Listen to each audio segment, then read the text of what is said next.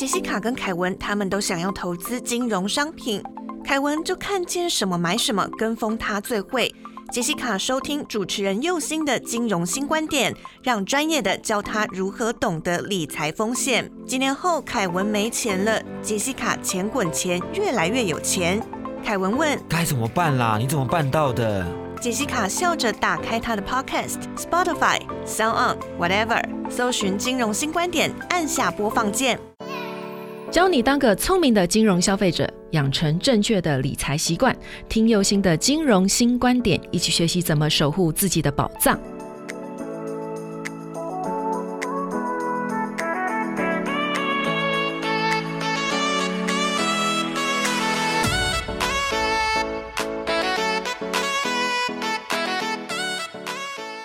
新出发，认识金融新观点。你现在收听到的是轻松电台 FM 九六点九。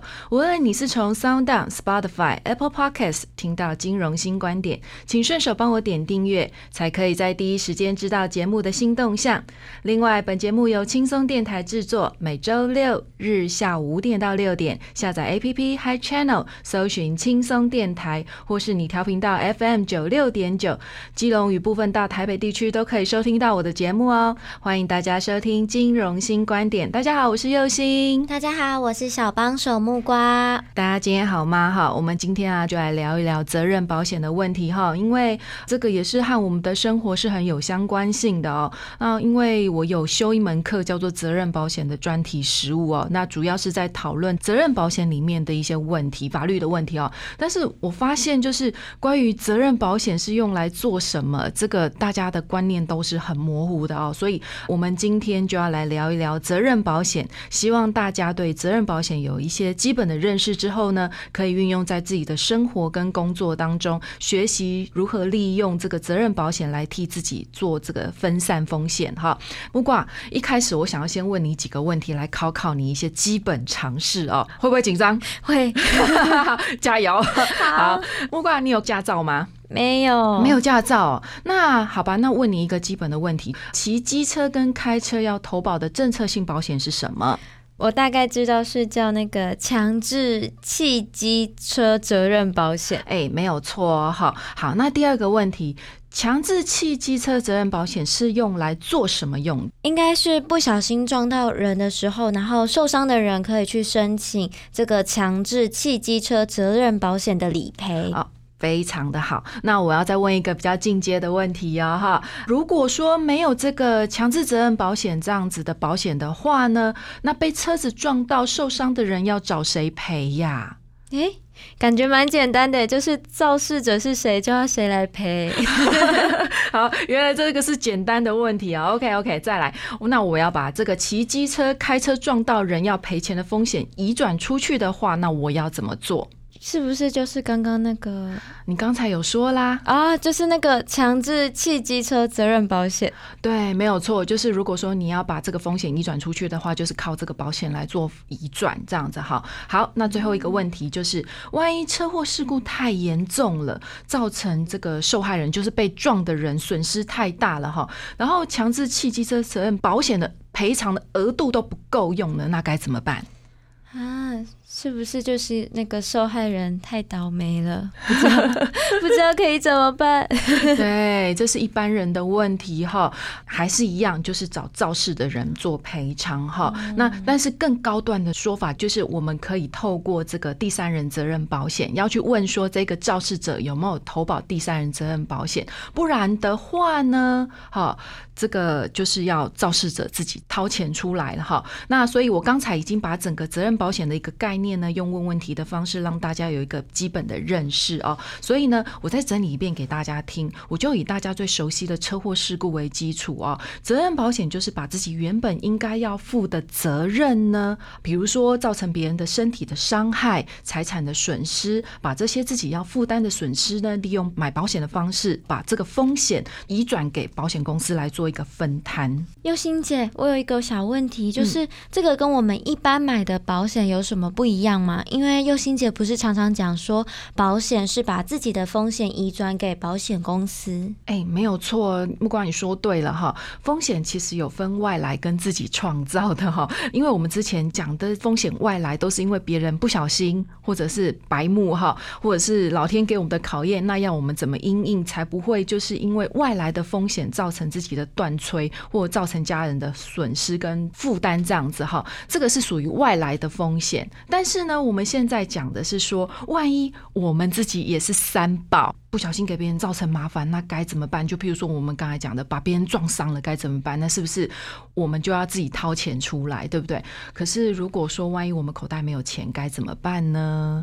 就要移转给保险公司。对，就是要利用买责任险的方式来移转给保险公司。那这个就是我们讲的所谓的风险移转。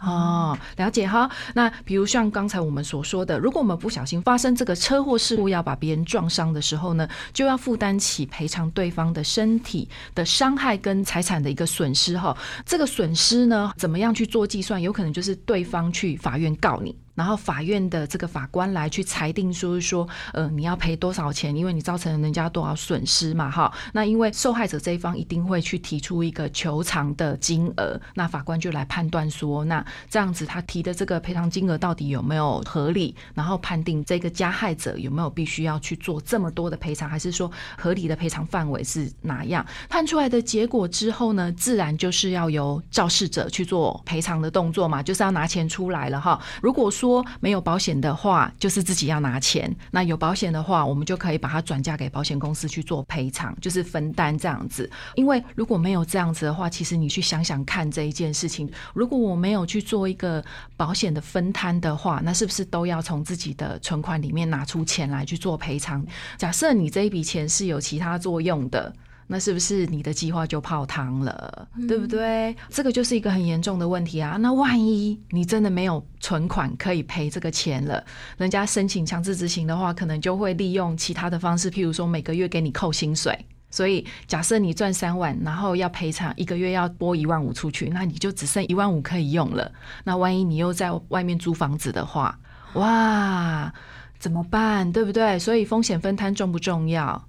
其实非常重要，对不对？好，但是我们有这个风险分摊的概念呢，除了是要预防别人白目之外，也要预防自己是三宝啦。哈。所以可以利用投保这个强制责任保险的方式来去做一个分摊哈。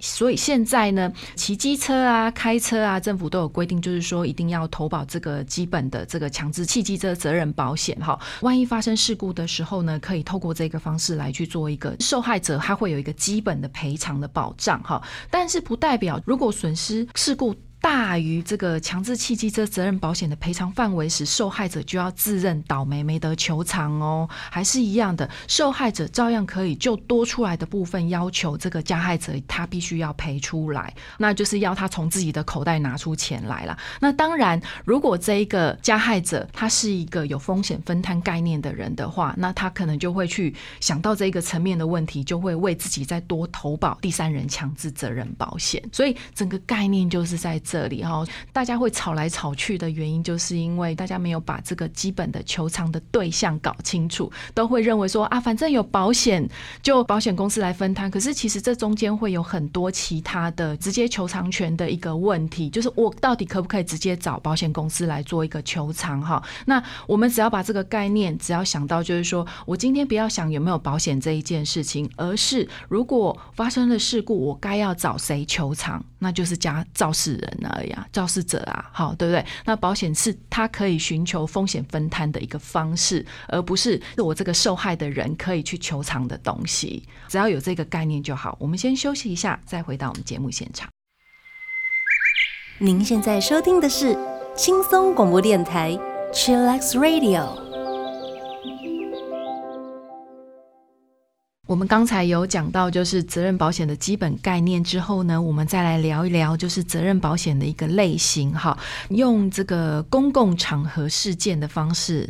再一次整理给大家听哈，希望大家可以了解责任保险的一个内涵哈。那我想，因为汽车交通事故的新闻很多，就不用额外再做介绍了哦。那我们就是用这个去公共场合发生的意外事故事件来去做一个基本的说明哈。那因为现在夏天了嘛，暑假快到了哈，然后武汉肺炎渐渐的要解禁了哦，虽然还不能出国，但是大家可能就是要规划国内的旅游啊，或者是聚会哈。因此，在出入各式各样的公共的场合，譬如说，可能我们接下来要去游乐场、游泳池、饭店、餐厅等等，哈，这个部分呢，大家就要特别去注意的，就是什么公共安全的部分，哈。那像大家最常听到的，就是在餐厅、饭店，譬如说地上有积水，好，然后或者是说在泡汤游泳池的池畔滑倒了，对不对？好，那这个就是所谓的公共意外伤害，这样子，哈。那或者是说，哎，我去游乐园的时候被机器弄伤，好，或者是说在健身房被健身器材给压伤，哈，像去年就有一个新闻，有一个消费者他去健身房健身的时候呢，练习这个卧推举重，躺着做举重的时候呢，不小心被滑落的七十公斤的杠铃去压到了。颈部好，所以造成脑死，就是因为压到了，然后没有办法呼吸嘛，所以氧气没有办法送到脑部的话，就造成脑死的现象哈。这个新闻去年还蛮大的哦，只是说因为我们新闻现在太快了，所以很少会去注意到这样子哈。像这个我们都统称是公共意外场所的意外哈的伤害这样子哈。那一般来讲，如果消费者在公共场所里面发生意外伤害事故的话，就要先确认这个商家或者是这个。管理者是不是他的责任？不是说我在那边受到伤害之后就一定能够找他赔偿的哦，要确认是不是他的责任哈。这个责任的认定通常都是透过上法院去诉讼来去做一个责任的一个确定哈。那如果这个依法呢，应该要做这个赔偿的时候，我们这边讲的依法是指说依民法或者是依照这个相关的一些法规哈，确认这个伤害是属于这个商家或管理者的责任的话呢，再依照。受害的这个人，他所求偿的金额去做判断，